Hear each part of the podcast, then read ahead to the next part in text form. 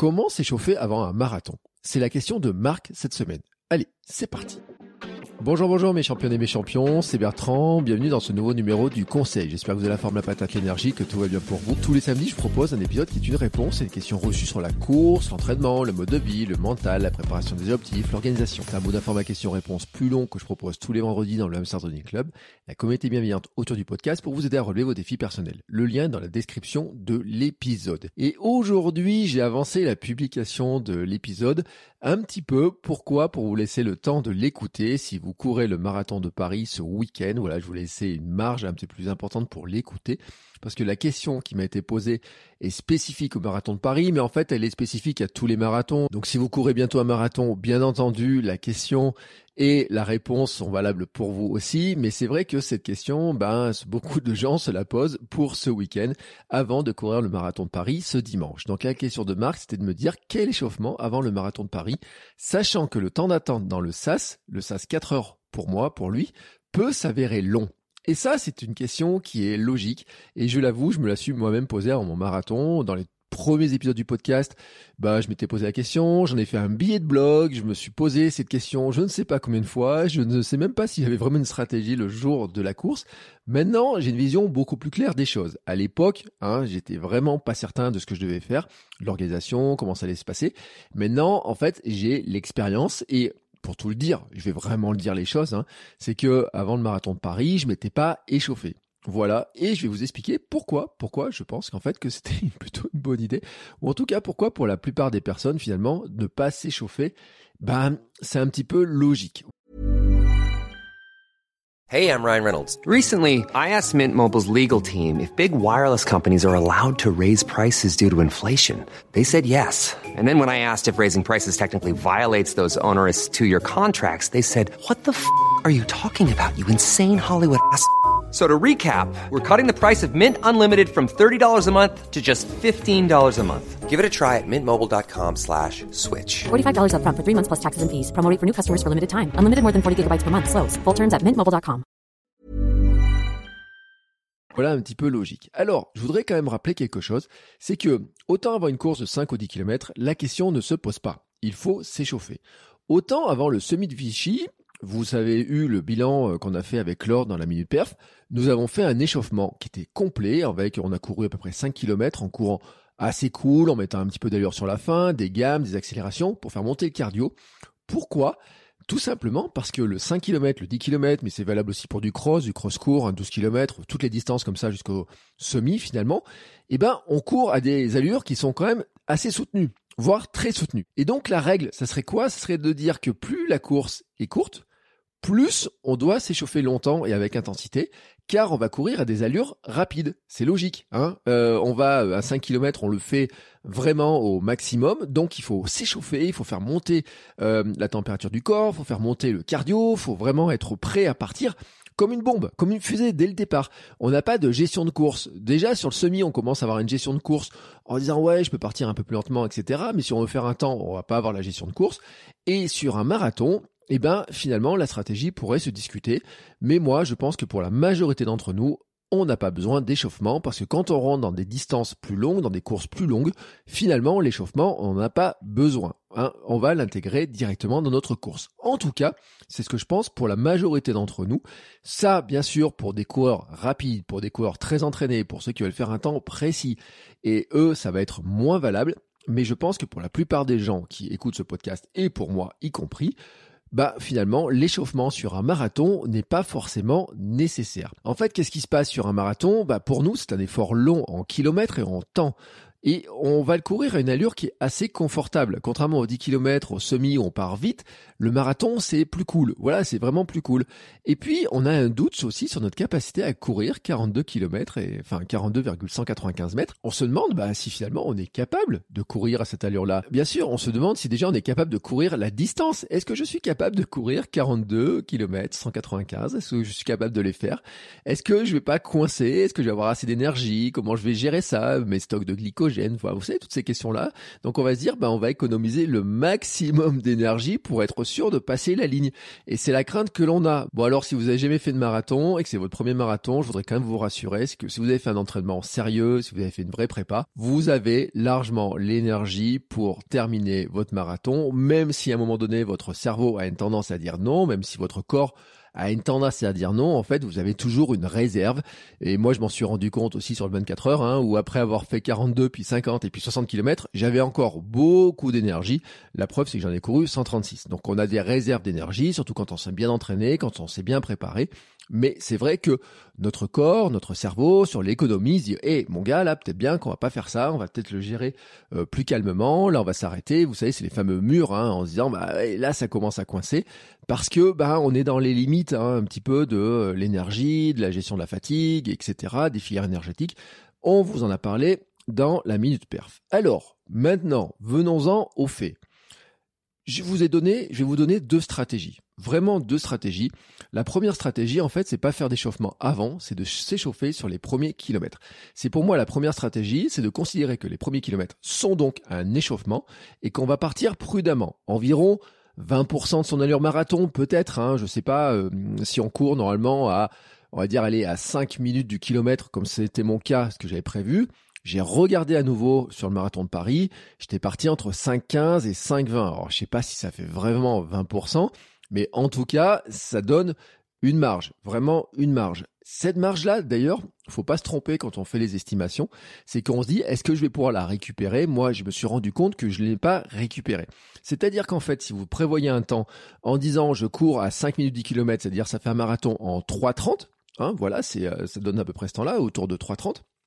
Bon, et si vous commencez à partir à 5,20 ou à 5,30 sur les premiers kilomètres, sur les 5 premiers kilomètres, ça veut dire qu'à un moment donné, il va falloir accélérer pour se remettre dans l'allure à 5,00 et donc ça veut dire qu'il faut l'intégrer finalement dans son plan de course à un moment donné.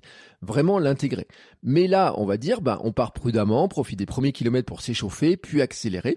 Ça permet d'avoir une stratégie qui est prudente, probablement bénéfique à la fin, en tout cas qui est plus bénéfique que de partir trop vite et de d'entamer finalement de partir comme une bombe et d'entamer ses réserves énergétiques dès le départ. Ça, c'est certain. Mais par contre, vraiment, on va dire, faut pas s'enflammer au départ. Hein, c'est là, il peut y avoir un piège parce que des fois, bah, l'allure, elle part un petit peu vite, hein, même si vous êtes dans un sas 3.30, 3.45, 4 heures, etc. Vous allez vous rendre compte qu'il y a des gens de toute façon qui euh, courent plus vite que l'allure qui est donnée. Vous allez vous rendre compte que bah euh, ça court euh, un petit peu avec, il y a, y, a, la musique, il y a l'énergie, il y a la masse, etc. Donc il y a une espèce d'aspiration et que on peut partir comme ça un petit peu plus vite que ce qu'on a prévu et plus vite que ce que le corps qui n'est pas encore échauffé vraiment est capable. Vraiment, on est un petit peu à la limite. C'est pour ça que cette stratégie, je trouve que moi, enfin, je considère qu'elle concerne quasiment tout le monde sauf les coureurs confirmés. Mais, mais quand même, il ne faut pas s'enflammer. Et si vous visez un temps précis, il faut se rappeler que si vous partez plus prudemment, plus doucement au départ, il y a un moment donné, si vous voulez vraiment faire ce temps précis, eh ben, il va falloir euh, le rattraper d'une manière ou d'une autre. Donc, il faut se mettre en tête à un moment que bah, euh, finalement, on va être un petit peu en retard au début, peut-être sur les cinq premiers kilomètres, on va être en retard, et puis qu'on va essayer de les gommer. Donc, il faut voir en fait hein, si on s'entame pas plus tard. Voilà, c'est un petit peu le truc hein, de attention à ne pas s'enflammer au départ, Attention aussi à se dire, bah finalement aussi, euh, en voulant rattraper absolument mon retard, je vais risque d'accélérer quand je me sens chaud. Il faut pas trop accélérer non plus.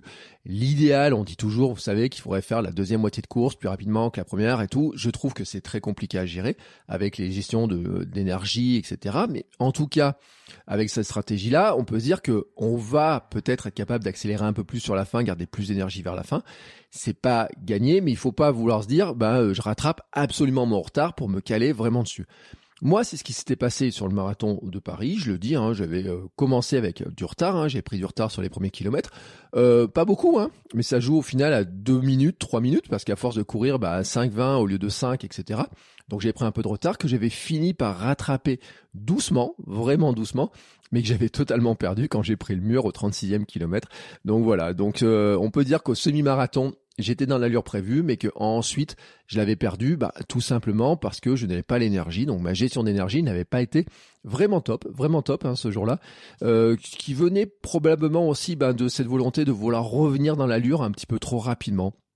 C'est-à-dire qu'en disant, j'ai fait les 5 premiers kilomètres plus lentement, je fais les 5 kilomètres suivants à une allure qui est plus rapide pour revenir dans cette allure-là, je pense qu'il faut se laisser plus de temps, vraiment plus de temps, et se dire que finalement, oui, les 5 premiers kilomètres sont de l'échauffement, que les kilomètres suivants vont permettre de revenir petit à petit, mais qu'il ne faut pas se dire on va le rattraper sur 5 km. Qu'on va se dire qu'on va le rattraper sur le reste de la course, c'est-à-dire non pas essayer de dire je pars à 5, 20 ou 5, 30, et puis ensuite ça voudrait dire que pour rattraper, il faudrait que je cours beaucoup, bien en dessous de 5. Non, il faut se dire, bah, il faut que j'arrive à rattraper petit à petit. Il y a un calcul à faire en se disant que finalement, il faudrait peut-être courir un tout petit peu plus rapide que les 5 hein, qu'on avait prévu. Mais je pense que ça vaut le coup aussi de savoir si on l'a testé à l'entraînement ou pas, cette histoire-là. Donc c'est ça qui est un petit peu compliqué. Si votre stratégie, c'est juste de finir, toutes ces considérations-là, vous en moquez totalement, prenez du plaisir, amusez-vous, ne vous échauffez pas vraiment au départ, partez tranquillement, si vous sentez que vous avez l'énergie, ben continuez à gérer, gérez un petit peu votre énergie aux sensations, pensez à bien manger, à bien boire, etc. Et à gérer ça, écoutez les sensations, profitez de la fête, profitez de l'ambiance, discutez avec vos voisins, mais vraiment ça va bien se passer. Maintenant, il y aura une deuxième stratégie qui est l'échauffement minimum. Vraiment, je dis une stratégie qui est de faire un petit échauffement, mais qui permet de conserver le maximum d'énergie. Parce que c'est ça le but en fait. Et alors, il servirait à quoi cet échauffement? Ben, j'ai envie de dire, c'est de rentrer dans sa course. Et ça peut s'avérer un peu rassurant. C'est-à-dire que pour certains d'entre vous, peut-être que vous trouvez rassurant de vous échauffer avant, en vous disant, mais moi, je peux pas prendre le départ d'une course sans m'être échauffé. Comme on pourrait dire, je ne prends pas le départ d'une course sans avoir mangé avant. Donc c'est un peu la même logique, c'est de dire que dans ma routine de course, pour rentrer dans, mentalement dans ma course, j'ai besoin de manger, j'ai besoin d'aller aux toilettes, j'ai besoin de me préparer, de mettre la chaussure gauche, la chaussure droite, j'ai besoin de préparer mes affaires d'accrocher le dossard, je ne sais pas quoi, et j'ai besoin de faire un petit échauffement. J'ai besoin de faire un petit échauffement. Et eh ben si c'est le cas, ben vous prévoyez une dizaine de minutes, mais alors vraiment très douce. Et j'ai presque envie de dire que vous pourriez même les faire en marchant un peu plus rapidement, c'est-à-dire faire une marche rapide, par exemple pour aller vers la ligne de départ, pour aller vers votre sas de départ. Alors, vous allez croiser des gens qui vont courir trottiner très doucement. Vous allez avoir euh, ceux qui sont dans les premiers sas, les élites, qui eux vont faire des échauffements, des vrais échauffements. Ne vous laissez pas euh, griser par euh, voyant des gens qui font des lignes droites, etc. Non, non, allez-y vraiment tout doucement. Le but du jeu, en fait, c'est de ne pas griller d'énergie. Donc, on va essayer finalement de s'échauffer un peu le corps et vraiment de le réveiller et tout, parce qu'en plus le départ, il faut être tôt sur la ligne de départ. On peut ajouter quelques gammes rapides, quelques lignes droites et limite pour faire monter le cardio, mais c'est pas la peine non plus de faire des lignes droites à fond, des sprints, etc. comme on fait sur un 5 km. Le but finalement c'est quoi? C'est d'arriver à retrouver l'allure de course, la fameuse allure marathon qu'on a travaillé en entraînement, de se dire bah tiens, je vais me mettre à cette allure-là, pour la remémoriser, pour la retrouver. Ça me rassure. Je sais, voilà, c'est comme ça. Le cardio va monter petit à petit. Et puis derrière, je fais un retour au calme dans les 5-10 minutes avant le départ, parce que bah, c'est le temps qu'il faut pour que le cardio rebaisse un petit peu. C'est le temps finalement pour que tout se remette en place et qu'on soit prêt à partir. De toute façon, de toute façon, je le dirai après, les 5 à 10 minutes de calme avant le départ, elles vont être imposées par le contexte de la course, surtout sur le marathon de Paris. Alors comment choisir? Entre les deux stratégies. Globalement, pour la plupart d'entre nous, on peut faire sans échauffement, je le répète. Moi, vraiment, je le dis, euh, on n'en a pas besoin parce que il y a un truc qui est vrai, c'est que l'allure marathon et notre allure d'échauffement, elle n'est pas très loin, sont pas très éloignées l'une de l'autre. Franchement, il y a beaucoup de gens, et vous en faites peut-être partie, si vous regardez vos sorties longues, si vous regardez votre Strava, votre montre ou quoi que ce soit, regardez à quelle allure vous échauffez sur le départ d'une sortie longue, sur le départ d'une sortie où vous devez travailler de l'allure marathon. Quelle était, quelles sont vos allures en fait à laquelle vous échauffez? Si vous avez une tendance à partir un peu vite ou si vous avez une tendance à dire bah tiens j'ai deux heures à faire en allure marathon et je pars dès le départ en allure marathon et même si après au bout d'un moment vous accélérez un petit peu, regardez un petit peu quels sont les temps d'échauffement, vous allez voir qu'ils sont probablement pas très éloignés l'un de l'autre entre le moment où vous échauffez et le moment où vous êtes en allure marathon. Donc vous pouvez vérifier, regardez votre plan d'entraînement, regardez vos sorties, vos sorties longues. Regardez finalement à quelle allure vous partez sur une sortie longue. Regardez un petit peu tout ça et vous allez voir si c'est très éloigné ou pas. Normalement, c'est pas super éloigné et donc si c'est pas loin l'un de l'autre, et eh ben ça valide en fait la stratégie de dire bah non, j'ai pas vraiment besoin d'un échauffement puisque de toute façon sur mes sorties de préparation, j'avais fait à peu près la même chose, c'est-à-dire que je m'étais vraiment préparé dans le cadre en disant je pars un peu plus doucement au départ, mais finalement j'arrive peut-être pas à partir si doucement que ça au départ, et puis après je fais mon allure marathon. Et donc ben euh, je vais le gérer un peu comme de la même manière, c'est-à-dire que là vous êtes vraiment dans la répétition de ce que vous avez fait à l'entraînement. Et donc, si ça a marché à l'entraînement, pourquoi ça marcherait pas sur la course? En tout cas, moi, je vois comme ça. Maintenant, il y a le côté mental, je le répète, hein, c'est que si vous pouvez être rassuré, ça peut vous permettre de rentrer aussi un petit peu dans votre bulle, dans votre concentration, de dire il me faut un petit échauffement, il faut que je me sente prêt, que je sente mon corps qui soit prêt, j'ai besoin de tester voir si mes jambes elles fonctionnent, etc. Donc voilà, je le dis, hein, ça peut être utile de le faire, ça c'est vraiment à vous de voir. Par contre, à ce stade, il y a un défi. Il y a un vrai défi, et au marathon de Paris, c'est le cas, dans les grands marathons, c'est le cas, dans les marathons plus petits, c'est moins le cas, mais le défi, c'est pas vraiment de s'échauffer en fait, c'est de ne pas prendre froid dans le sas. Et ça, c'est vraiment un point qui est super important. À Paris, il faut rentrer bien en avance. Il fait souvent froid. Hein, euh, il peut faire, par exemple, moi je me rappelle, il faisait faire 5-6 degrés euh, le matin au moment où je partais euh, pour aller sur la ligne de départ. Et puis la température peut monter. Et c'est là où là, en fait, il y a un grand piège. C'est-à-dire que on peut avoir un départ de course où il fait froid et on aurait besoin d'une veste, on aurait besoin d'avoir des épaisseurs, etc. On va rentrer dans le sas assez tôt. Et dans le sas, alors au départ, il est un peu vide. Donc vous allez pouvoir, à limite, si vous avez envie de marcher, de tourner, virevolter un petit peu, vous pouvez le faire. Mais, mais le problème en fait, c'est que on est tenté de se couvrir un petit peu trop pour pas avoir froid au départ. Et pendant la course, en fait, il peut faire chaud parce que dès que le soleil sort, on est quand même au mois d'avril, on est, au printemps. Il peut faire chaud. Rien qu'aujourd'hui, par exemple, chez moi, là, en Auvergne, il faisait 24 degrés. 24 degrés cette semaine, 24 ou même 17, et ben quand on est à 24 degrés, à partir de 10 euh, heures tout ce matin, il faisait environ 18 degrés. Déjà, la température, elle commence à monter. Et si on est couvert pour courir à 7 ou 8 degrés et qu'il fait 18, le problème en fait, c'est qu'on va être trop couvert et là c'est la surchauffe, déshydratation. Et ça, c'est un vrai ralentissement. C'est-à-dire qu'en fait, notre corps qui chauffe par le biais de la course, il a besoin finalement d'aération, il a besoin d'évacuer la transpiration, il a besoin d'évacuer la chaleur, mais si on est trop couvert, si on a mis des épaisseurs, une sorte de, de coupe-vent, etc., qui en plus macère, ça reste un petit peu dedans, on n'arrive pas finalement à se euh, à, descendre la température, enfin à bien la gérer, on n'a pas cette sensation de frais sur les bras, etc. Donc c'est là où en fait il y a un vrai piège. Le piège c'est de se dire, je peux m'échauffer avant la course, j'ai il fait froid, donc ça me ferait du bien de m'échauffer. Il y a le moment en fait où je peux arrêter et ça, je vais ressentir le froid venir. Et ça, c'est, vraiment un problème. Et puis, je peux me dire, j'ai pas envie d'avoir froid, donc je prends une épaisseur. Et cette épaisseur-là, il y a un moment donné, eh ben, elle va être en trop. D'où la stratégie qu'on vous a donnée, si vous n'avez jamais fait de marathon, vous l'avez vu, de prendre un vieux survêtement qu'on va jeter au départ. Il y a des bacs prévus sur le bord, sur les passages, etc. Donc, ils sont récupérés, donnés à des associations, etc. Donc, vous pouvez prendre un vieux survêt, un vieux pull de course, un truc euh, vraiment dont vous voulez plus. Et donc, vous pouvez le balancer dans les bacs ou alors, ou alors, vous roulez dans un sac poubelle. Alors, c'est moins chaud le sac poubelle, je dois le dire. Faites un sac, vous prenez un grand sac poubelle, euh, alors je sais pas, les 50 litres ou je sais pas combien. Faites des trous pour les bras, un trou pour la tête, vous enfilez ça et euh, vous êtes au, euh, sur la ligne de départ comme ça en vous tenant un petit peu chaud. Alors, le sac poubelle, ça tient pas forcément très très très chaud. Hein. Ça, je dois le dire. Mais en fait, c'est une solution et c'est pareil. Hein, il y a des grandes poubelles au moment de partir. Vous enlevez le sac poubelle comme vous enlevez le vieux survêtement et c'est exprès pour ça en fait la stratégie. C'est vraiment de se dire je vais pas trop me couvrir parce que pour la course, si je me couvre trop, et si j'ai chaud, eh ben la déshydratation, la surchauffe, là je vais vraiment perdre beaucoup de temps, ça va être compliqué à gérer, je vais avoir soif, je vais pas être bien, je vais macérer, je vais pas me sentir bien, etc. Donc il y a des techniques, hein. donc il y a le vieux survêtement, il y en a qui courent avec des manchons, vous savez, des, euh, pour les bras, où on peut les mettre au départ et puis on les baisse, donc ça fait comme des sortes de petits, euh, de petits bracelets, enfin je sais pas comment on pourrait appeler ça, des petits, euh, ouais, des petits, on les a au bout, en bas, on les baisse en bas des bras. Donc finalement, eh ben, quand il commence à faire plus chaud, on a les bras à l'air, donc on sent l'air sur les bras, etc. Euh, voilà, on a des stratégies qui peuvent être comme ça. Euh, on faut trouver un moyen en fait d'avoir pas trop froid au départ de la course. Alors le mieux c'est que s'il y a quelqu'un qui vous accompagne, eh ben vous pouvez vous couvrir, vous lui donnez vos affaires et euh, comme ça vous euh, au dernier moment il vient sur le côté des barrières, vous lui donnez et donc ça peut gérer comme ça. Mais si vous êtes tout seul, bah c'est pour ça qu'il y a les stratégies des vieux survêtements, des trucs comme ça qui peuvent passer. La stratégie des manchons qu'on peut garder en haut et puis qu'on baisse qu'on baisse ensuite. Euh, attention, hein, j'ai entendu des témoignages de sportifs, même des très sport, des très grands sportifs, mais des gens qui ont des, des très bons niveaux, etc. ne pas se rendre compte par exemple que ils avaient garder un bonnet par exemple sur la tête pendant je ne sais pas combien de kilomètres.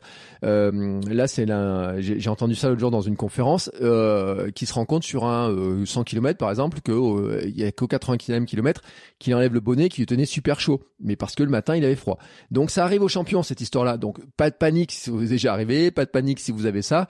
C'est juste en fait dans les précautions qu'on peut avoir au départ, c'est un truc qui peut arriver. Voilà, ça peut arriver. Il y a cette question de se dire bah comment je vais finalement arriver à rester un petit peu au chaud. Alors il y a une technique pour essayer d'être un petit peu au chaud aussi, c'est de dire bah je vais bouger dans le sas. Alors le sas, il est quand même grand sur le marathon de Paris, mais en fait quand il se remplit, il devient de moins en moins grand, bien entendu.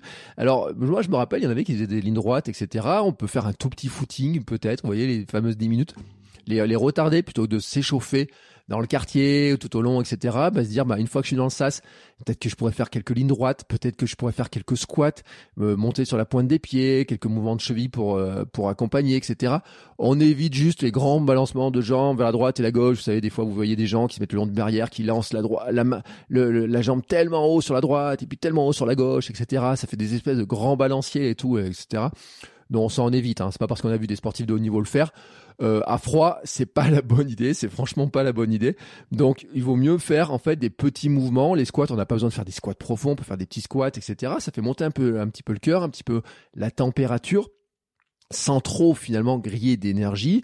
Euh, quelques mouvements de cheville, vous allez les faire tourner, c'est pas mal. On peut faire bouger un petit peu les bras, on peut faire des petits, euh, oui, monter sur la pointe des pieds. Moi j'aime bien parce que ça va faire travailler un petit peu les mollets, ça réchauffe un petit peu les mollets. Si vous faites ça, on va dire que le bas du corps va se chauffer doucement, ça fait monter un tout petit peu le cardio sans vraiment être problématique. Et en plus, et en plus, c'est un gros avantage, c'est que ça vous pouvez même le faire sur place, c'est-à-dire que au fur et à mesure que l'heure du départ va approcher, eh ben, on va vous faire rapprocher de la ligne de départ hein, petit à petit. Donc ça va être de plus en plus serré, vous aurez de moins en moins de place pour le faire. On pourrait dire que la chaleur humaine va vous réchauffer, mais l'ambiance va réchauffer, il y a la musique, il y a l'ambiance, etc. Tout le monde est prêt à partir. Ça va être la grande fiesta. Donc euh, voilà, il faut, faut être prêt à ça mais vous avez de moins en moins de place. Hein. Franchement, vous avez de moins en moins de place. Un petit pipi de la peur en plus avant de partir. Enfin, vous voyez tous ces trucs-là. Donc, ces petits mouvements-là peuvent être assez pratiques. Et puis de toute façon, dans les dernières minutes, il faut vous concentrer sur l'ambiance, sur la fête, sur le moment de partir, parce que c'est vraiment ça qui compte le plus. Vraiment, je vous souhaite de passer un super moment. Je me rappelle vraiment de l'émotion, et je dois le dire, hein, de l'émotion de la ligne de départ. Je l'avais raconté quand je m'étais tourné sur ma gauche, il y avait un, un, grand gaillard qui pleurait tellement il était ému de prendre le départ de la course. Moi-même, je sentais l'émotion qui montait. Et puis, on sent très rapidement dans ces courses-là, vous le savez, l'ambiance, 40 000 coureurs qui partent, ça fait un espèce de mouvement comme ça qui se lance et tout. Et je me rappelle que on a un petit peu les jambes qui fourmillent, on a un petit peu envie d'y aller, on a un petit peu envie de, se dire bah maintenant c'est le moment, je me suis préparé pour ça et on peut être tenté des fois de partir un poil vite. Il y en a qui sont dans les sas 4 euh, heures par exemple, mais qui en fait bah ils courent un peu plus vite que 4 heures, ils partent sur une allure de 3,45 etc. Bah, il faut se rappeler qu'en fait bah, peut-être que la stratégie enfin sûrement d'ailleurs la bonne stratégie c'est de se dire bah non je pars prudemment je vais gérer prudemment un petit peu tout ça. Euh, ayez votre propre stratégie de toute façon de toute façon. Euh, c'est une aventure c'est une aventure en soi. On sait pas comment ça va se passer. Il peut se passer à peu près, euh, je dis pas n'importe quoi, hein, mais entre la température, entre les ravitaillements, entre les gens que vous allez croiser, entre comment vous allez vous sentir, entre l'ambiance, entre plein de choses, etc. Le marathon est une belle course, c'est une belle fête. C'est un moment dans lequel il faut en profiter, il faut regarder ce qui se passe autour, il faut profiter des personnes, des gens, de ce que vous allez voir vraiment là-dedans. Et le mieux pour moi, vraiment, pour en profiter, c'est aussi d'écouter ces sensations, d'en profiter vraiment aussi pour se dire, bah, je suis à fond là-dedans, je profite, bah, il y a des petites montées par moment, et bah, comment je gère ça et tout. Ne pas avoir constamment euh, l'œil rivé sur le chrono, ne pas avoir constamment l'œil rivé sur ses calculs, de dire, je suis parti un petit peu plus doucement au départ, je vais jamais arriver à faire le temps que je veux, etc. Non, non, non, profitez, amusez-vous. C'est une belle course. Marc, je te souhaite en tout cas une très belle course. Les autres, je vous souhaite une très belle course. Il y a beaucoup de gens que je suis sur Instagram. Il y a beaucoup de gens qui écoutent ce podcast qui vont faire ce marathon de Paris. Euh, des fois, c'est leur premier, des fois, c'est leur deuxième, troisième, cinquième, dixième ou je ne sais quoi. Moi, je vous regarderai à la télé. je regarderai à la télé. Moi, pour moi, cette année, il n'y a pas de marathon de Paris, mais en fait, j'aime bien regarder. C'est un truc que j'aime bien regarder à la télé. Donc, je vous souhaite à tous une très, très, très, très, très belle course. Et si vous faites d'autres marathons, parce que derrière, il y a plein de marathons qui s'enchaînent. Profitez bien, quel que soit le marathon que vous allez faire. profitez bien de votre marathon. Je le dis, hein, c'est euh, vraiment, euh, vous êtes entraîné pour ça. Vous avez fait des beaux entraînements, vous avez fait une belle préparation, vous avez passé des heures et des heures à vous entraîner, vous avez géré votre alimentation, vous avez géré votre mental, vous avez géré aussi euh, l'emploi du temps, vous avez géré les contraintes familiales, les contraintes de travail, vous avez géré la météo, vous avez géré le froid cet hiver, vous avez géré les hausses de température, les températures plus fraîches, la pluie, tout un tas de choses. Maintenant, c'est le moment de faire la fête. C'est la cerise sur le gâteau. C'est le moment de devenir champion et championne du monde de votre monde. Je vous souhaite le meilleur pour cette course. Amusez-vous bien et puis n'hésitez pas à me dire aussi à la fin ce que vous en avez pensé, comment vous l'avez vécu. Racontez-moi ça sur Instagram. Venez mettre des commentaires. Venez, envoyez-moi un message vocal pour me dire comment c'était, comment, qu'est-ce que vous avez vécu ce jour-là. Parce que franchement, si, en plus, si c'est votre premier, vous en rappellerez toute votre vie, toute votre vie.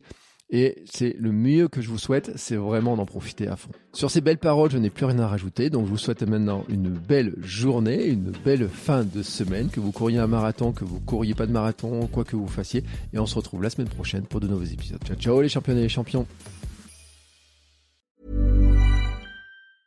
Hey, it's Paige DeSorbo from Giggly Squad. High quality fashion without the price tag. Say hello to Quince. I'm snagging high-end essentials like cozy cashmere sweaters, sleek leather jackets, fine jewelry, and so much more. With Quince being 50 to 80% less than similar brands. And they partner with factories that prioritize safe, ethical, and responsible manufacturing. I love that. Luxury quality within reach. Go to quince.com slash style to get free shipping and 365 day returns on your next order. Quince.com slash style.